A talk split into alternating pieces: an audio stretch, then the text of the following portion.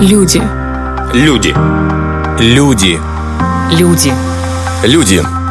Люди. Первое радио продолжает цикл передач о людях нашей страны.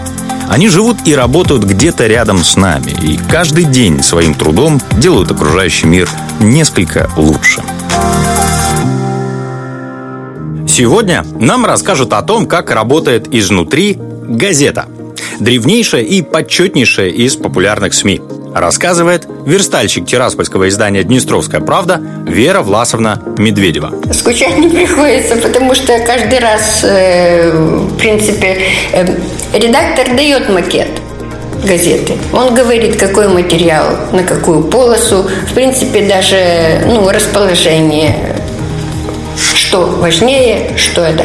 Но все равно при верстке видишь, что ну немножко не так получается, как редактор задумал. Приходится с ним опять обсуждать, и каждый раз что-то новое, ну, интересно, не, не соскучишься.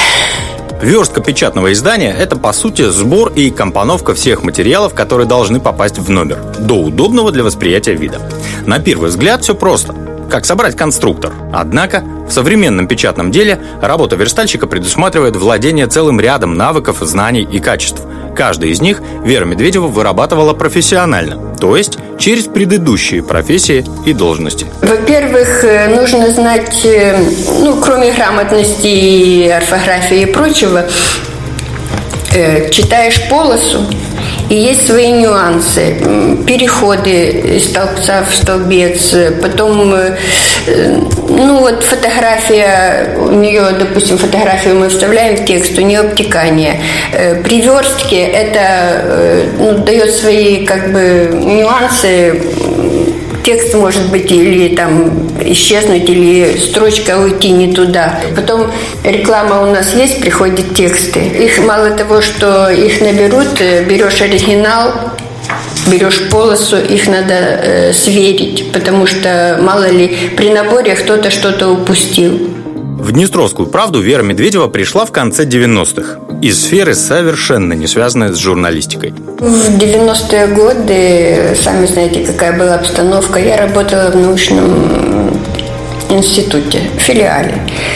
Но наука стала не нужной в то время. И так получилось, что я пришла сюда в газету оператором компьютер, компьютерного набора. Э, тогда мало было компьютеров в газете, и очень много было работы именно для операторов. Из-за нехватки компьютеров корреспонденты газеты писали свои материалы от руки, ну а потом сдавали в набор оператору. Вскоре руководство заметило, что уже набранные оператором тексты не нуждаются в проверке корректора. Все ошибки авторов оператор уверенно исправлял в процессе набора. Вполне закономерно Вере Медведевой поступает предложение занять должность корректора, при том, что филологического образования она не имела. Грамотность, она или есть, или ее нету. Дело в том, что я со школы, у меня очень хорошая подготовка именно русского языка, благодаря э, родной школе Незавертайловской, прямо скажем. Просто есть э, еще чувство грамотности. Вот э, вы прочитаете мне предложение, я, допустим, правила не помню, но я знаю, что тут должна быть запятая. Вот я чувствую это. Помимо проверки орфографии и пунктуации, корректор сверяет еще и точность поданной в материале информации. В отличие от электронного СМИ, исправить ошибки, допущенные при подготовке газеты, после публикации уже невозможно. Очень важно проверять даты, фамилии, э, которые упоминаются в тексте особенно должностных лиц, потому что ну, очень неприятно, если человека все возможно, могли даже отчество написать не то. Понимаете? Ну, корреспондент пишет, он творчески мыслит, он бегом-бегом, а когда еще время поджимает, то это, конечно, чревато. Спустя еще несколько лет к послужному списку Веры Власовны добавилась еще одна профессия, которой она и посвящает все свое рабочее время сегодня. Шла оптимизация, сокращение штатного расписания. Э, нас оставалось мало. Тот, кто сидел вот э, верстальщиком, э, ну, хотя бы в отпуск должен был человек уйти. Пришлось мне учиться верстать, чтобы заменить э, ну, этого сотрудника. И уже получилось так, что я стала верстальщиком. Учиться новой профессии пришлось, что называется, с нуля. Осваивать спецпрограммы, изучать искусство дизайна и компоновки.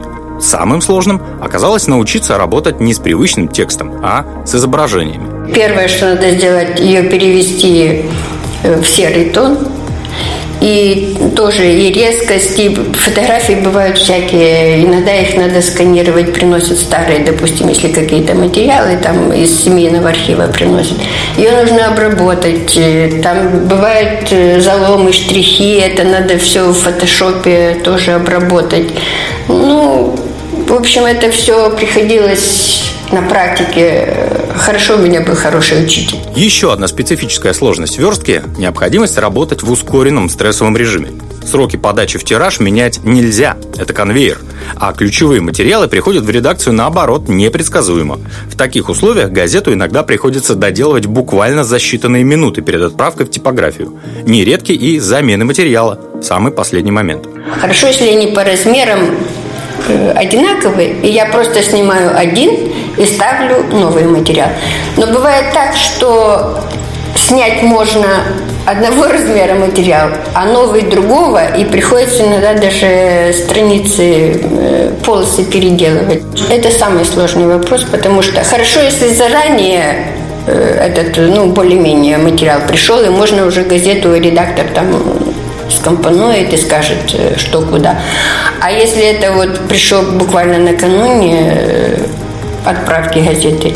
Иногда бывает, что мы возвращаем газету хорошо, если успеем, из типографии. За 10 с лишним лет работы верстальщиком ни одного сколько-нибудь существенного сбоя в работе Веры Медведевой не произошло. Всего же Вера Власовна отдала Днестровской правде уже больше 20 лет жизни. За это время она была удостоена двух медалей, ну а в этом году была награждена и Орденом Трудовой Славы. Хочется верить, что все-таки я их заслужила. И потом, ну, это, конечно, не только моя заслуга, потому что газету один человек не делает. Газету делает коллектив. Поэтому будем считать, что ну, вместе с коллективом я ее заработала. Люди –